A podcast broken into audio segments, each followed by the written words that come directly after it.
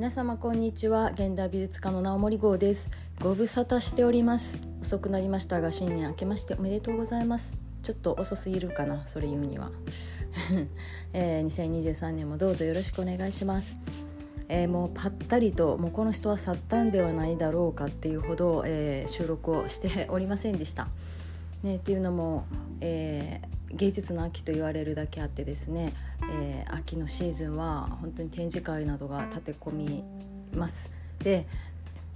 やっぱコロナのねちょっと騒動も落ち着いてきたんで展示そうイベント系も増えたんですけれども展示会みたいなのもあの、まあ、グループ展参加したり個展をやったりっていうのもあったのでもう本当バタバタでした。でそのバタバタを終えてあの3年ぶりにですねハワイから、えー、彼が日本に遊びに来ましてそれで2週間ちょっと20日ぐらい18日ぐらいだったかな。えっ、ー、と日本にね滞在していたんでまあそのアテンドであったり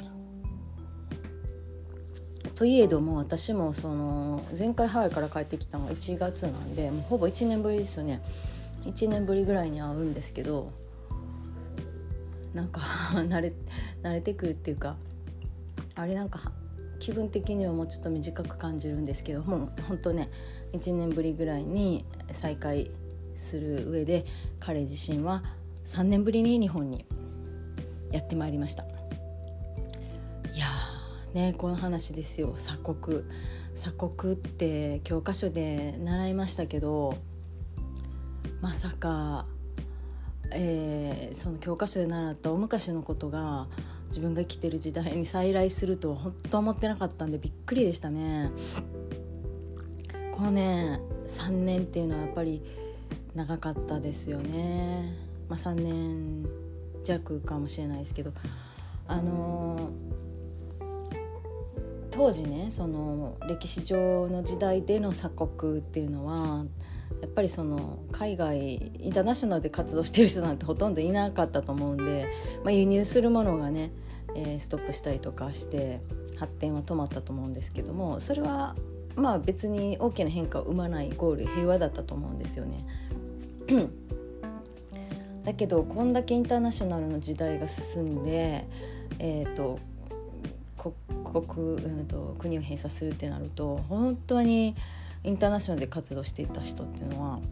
大きなリスクがあったんじゃないかなと思います。ビジネスにしても。でやっぱり国際恋愛の人なんて本当に大変だったと思いますね。私の場合はもうすでに付き合いが長かったので、まあ、ある程度安定していたので、えー、乗り越えられましたけども。とはいえやっぱり波はちょっとところどころありましてあもう危ないこで会わないと危ないなっていうタイミングっていうのはあったんですけどでも会えないかったのでまあなんていうか会えないというかまあ行くことは私の方は比較的早めから行けるようにはなっていたんですけれどもまあそれで行ったりはしていましたけどでももう渡航費もすごい値段えっ、ー、とコロナ前はですね往復チケットが当初あの格安チケットで3万円ぐらいの時があったんですね。びっくりですよね。3万円ですよ。東京に行くのと変わらないんで行けなくなってしまってですね。まあその東京の方に。やっぱりちょっとそのハワイ行ったりして経費使ってしまったりして。なのであのそんなまあ往復3万まあオアフまでなのでマウイまで行ってると荷物代も含めて、まあ、1万円プラスぐらいになるんですけれども、まあ、とはいえ4万円ぐらいで行けてた。でもコロナではまああの事情も事情だったんで直前にチケット取ったりすると20万ほぼ20万ぐらいでちょっと切るんですけど まあ1718まあでも19万ぐらいしてたかななんだかんだ。でプラス往復行きも帰りも PCR 指定のものが必要だったんですね当初は。指定のものが大体もう3万ハワイ州が認める、えー、クリニックで受けたワクチンっていうのは3万円しましたし現地で、まあ、ある程度安いのもあったみたいなんですけどもそんな都会じゃないところだったので クイックのものはその辺にはなかったしえー、っとやっぱりその日本みたいにどこも外国っていうのはきっちりしていないので、まあ、あの結構その高級リゾートエリアにあるクリニックだったらきっと、まあ、お客さんもちゃんとしたお客さんだから対応もきちっとしてるだろうということでちょっと高め他より高めだったんですけどもそのクリニックでやってもらいました。そうするとね、えー、と一応でも最長70えっ、ー、と342時間かかる、えー、なんていうか72時間以内の証明書が必要なんですけども長かったら72時間かかるって言われるすごいスリリングなあの形だったんですけど大体次の日に出てました結果が。まあそれでそういうところでまたそこも250ぐらいしてたと思うんで、まあ、ほぼ3万ぐらい。ということで、えー、20万のチケット加えて6万円はかかってたんですよね。26ずっとコーヒーだけですよ。でハワイはもう物価も高いし、えー、その物価といえいえばもう卵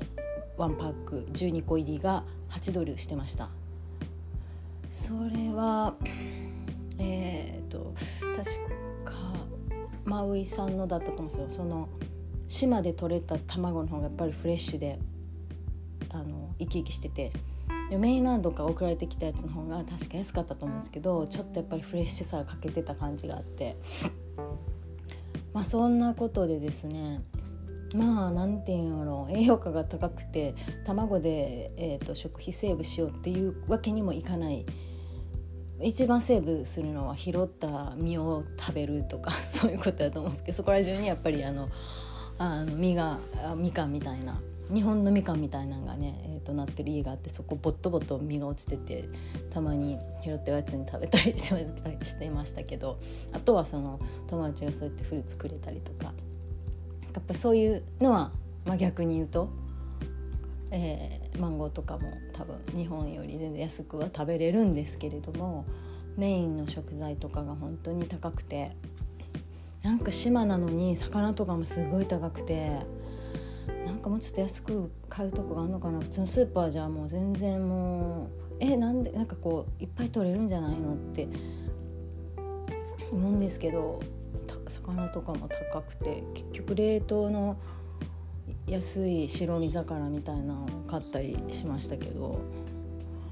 まあ、そういうことでですねとにもかくにもものすごい経費もかかるし何よりもそのやっぱり書類ミスであったり、えー、PCR で偽陰偽陽偽陽性偽陽性が出たとしても飛行機に乗れなくなってしまうんで実際にかかっても当然乗れませんし。でかかったらもしひどくなったらどうしよう外国でとかいう不安もあるし。ああそうそれに加えて保険ですよ保険。保険もコロナとかに対応してるようなのにも入っていったんですね。もし向こうで入院したらとかっていうことを考えて。でしかも2ヶ月行ったんですよね。直前去年の去年一昨年から去年にかけての年末年始。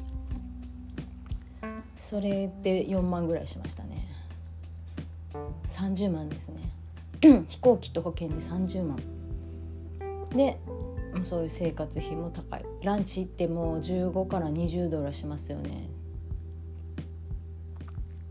うん。まあ量ボリュームも多いっちゃ多いですけどサラダにバンってえっと魚のったやつで20ぐらいしたと思うんですよね。うんなこんなでですねまあ何もねやっぱりいやもう物価のねこと円安のこといろいろ海外にねちょっとブレーキがかかる数年でしたね。でもなんか逆にこう気分的にもちょっと自分は内に向かっているところがあったので、まあ、自分をもう一回見つめ直す時間としてもすごく有効で。えーとまあ、彼が滞在している間は本当にあの3年ぶりということもあって観光客らしくすっごい喜んでもあ、まあ、そんな遠出はしないであの日常的なすぐに見て回れるようなエリアを楽しんでいたんですけれども、まあ、神戸ってすごくちっちゃくて観光スポットも少ないというふうに 私は言ってしまうとダメなのかもしれないですけどでもまあその普通に街並みを楽しんだり、えー、有馬温泉ってね日本の三大名湯一つが、えー、神戸にもありましてそれが中心地から30分ぐらいで行けるんでねそれを楽しんだりただまあ彼タトゥーが唐津中にあるんで、まあ、それが行けるお店に行くっていうことになるんですけれどもその辺もねなんかあのすごく綺麗な庭園のあるあの温泉っていうのを体験させてあげたいんですけれどもなかなかその日本のねルールがあるのでできたらその例えばオープン前とかオープンクローズ後とかでもいい1の1時間とかでもいいからその外国人枠を作ってほしいなってすごく思いますね。どっかの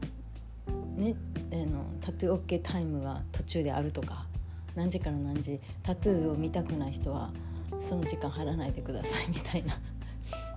1時間でいいんで。がそういうのがあったらあの外国人も本当に素敵な日本の美しい温泉を楽しんでもらえるなっていう思いはすごく切実ですね。あと探すのが大変です。あのあの銭湯とかだったらねあのタトゥー OK はあると思うんですけど温泉ってなってくるとどんどんあの限られてくるんで、うん、やっぱりこの有馬温泉にもそのタトゥー OK のところがあるんですけれどもちょっと銭湯的なので風情がない風情というかまあその銭湯なりの風情はあるけれどもこう美しい優雅なっていう感じは体験できないんでねその辺がね、えー、夢ですね。そんなこんなで彼もあアトリウムねちょっとあのドアがなくて寒くて困ってたところとかドア作ってもらったりとか ちょっと棚作ってもらったりとかっていうのを、まあ、短い滞在の中でもパパッと大工さんなんでねすごい早いです。すごく早いです。えっとちょっとめっちゃ便利な棚とカウンターと一つドア作ってもらいましたけど2日で仕上げましたね。さすがです。それはもうほんと尊敬ですね。でそんなことをした結果ですね私のその施工スイッチにがオンになってしまいまして彼が帰ってからもう2日間ものすごい集中して、えーと、気になっててもうここの新しくアトリエ引っ越してきてからずっと気にしながら、えー、手ををつけてなかった窓の外側のサビサビであったり木枠のもう塗装がハゲハゲのところとかをですね磨き直しまして塗装し直すということをしてだいぶすっきりしました。まだまだもう見出したらねあそこもここもどこもここも直したいってなってまた1ヶ月ぐらいかかってしまうんでそんなこと1ヶ月以上かかるか1ヶ月は欲しいぐらいいろいろやりたいところが出てきてしまうのでちょっと今は反面にして、えー、作業の方にも戻っていかないとなと思っておる次第でございます。というタイミングでですねちょっと皆様に お久しぶりにご挨拶をと思って収録させていただきました。本年もなんかちゃんといろいろ面白いことが話せれたらいいなーなんて思っております。何か私の体験から聞いてみたいことがあれば、えー、メッセージいただければそれに関してお話をさせていただきたいなと思います。では Thank you for listening. See you next time. Bye for now